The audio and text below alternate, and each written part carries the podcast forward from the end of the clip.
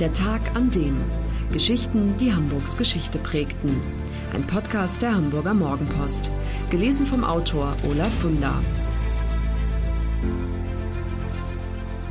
Der 24. Mai 1982. Der Tag, an dem sich Semra Ertan das Leben nahm. Annähernd jeder Türke in Hamburg weiß, wer Semra Ertan war. Gleichzeitig dürfte die Zahl der Deutschstämmigen, die diesen Namen kennen, ziemlich gering sein. Ein Zeichen dafür, dass Türken und Deutsche in dieser Stadt, in diesem Land mehr neben als miteinander leben?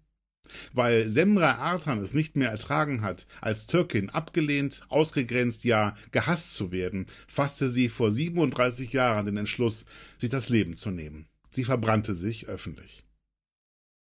Es ist der 24. Mai 1982. Semra Ertan will ein Zeichen setzen. Ihr Tod soll ein Fanal sein. Sie will, dass die Deutschen zum Nachdenken kommen. Bevor sie sich das Leben nimmt, ruft sie an, beim NDR Hörfunk und beim ZDF. Sie liest aus einem ihrer Gedichte vor. Mein Name ist Ausländer, heißt es. Sie erhebt eine Forderung. Ich möchte, dass Ausländer nicht nur das Recht haben, wie Menschen zu leben, sondern auch das Recht haben, wie Menschen behandelt zu werden. Das ist alles. Keine 24 Stunden später steckt sie sich in Brand. Semra Ertan wird am 26. Mai 1957 in Mersin in der Türkei geboren. 1972 gehen ihre Eltern als Gastarbeiter nach Deutschland. Kurze Zeit danach folgen Semra und ihre sechs Schwestern. Sie ist 15, als sie in Deutschland ankommt. Semra arbeitet als Dolmetscherin und technische Bauzeichnerin, ist politisch aktiv, setzt sich gegen Rassismus und für die Rechte der Frau ein. Außerdem schreibt sie Gedichte. Mehr als 350, von denen einige auch veröffentlicht sind, unter anderem in dem Band Heimatlos. Die meisten ihrer Texte beschäftigen sich mit der Situation von Ausländern in Deutschland. Türkei brauchte Devisen, Deutschland uns die Arbeitskräfte, schreibt sie unter der Überschrift Mein Name ist Ausländer. Mein Land hat uns ins Ausland verkauft wie Stiefkinder, Stiefkinder dort, Stiefkinder hier, unbrauchbar. Die Stimmung in Deutschland ist damals, Anfang der 80er Jahre, äußerst ausländerfeindlich geprägt. 1981 stürzt die Bundesrepublik infolge der Ölkrise in die schwerste Rezession seit ihrer Gründung.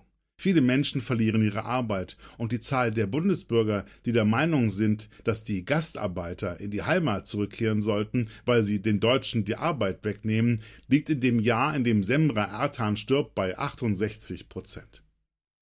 Wie es einem Ausländer damals in Deutschland ergeht, beschreibt Undercover-Journalist Günter Wallraff in seinem Buch ganz unten. Verkleidet als Ali, der Türke, wird er von deutschen Kollegen schikaniert, beleidigt und verhöhnt. Ali muss Demütigungen wie Sieg heil, Deutschland den Deutschen und Türken raus Anfeindungen ertragen, es werden Biere über seinem Kopf ausgegossen. Wallraff dazu Ich weiß jetzt, wie weit die Menschenverachtung in diesem Land gehen kann. Ein Stück Apartheid findet mitten unter uns statt, in unserer Demokratie. So behandelt zu werden, das macht die sensible und hochintelligente Semra Ertan krank. Aus Protest unternimmt die junge Frau schon vor dem 24. Mai 1982 Selbstmordversuche.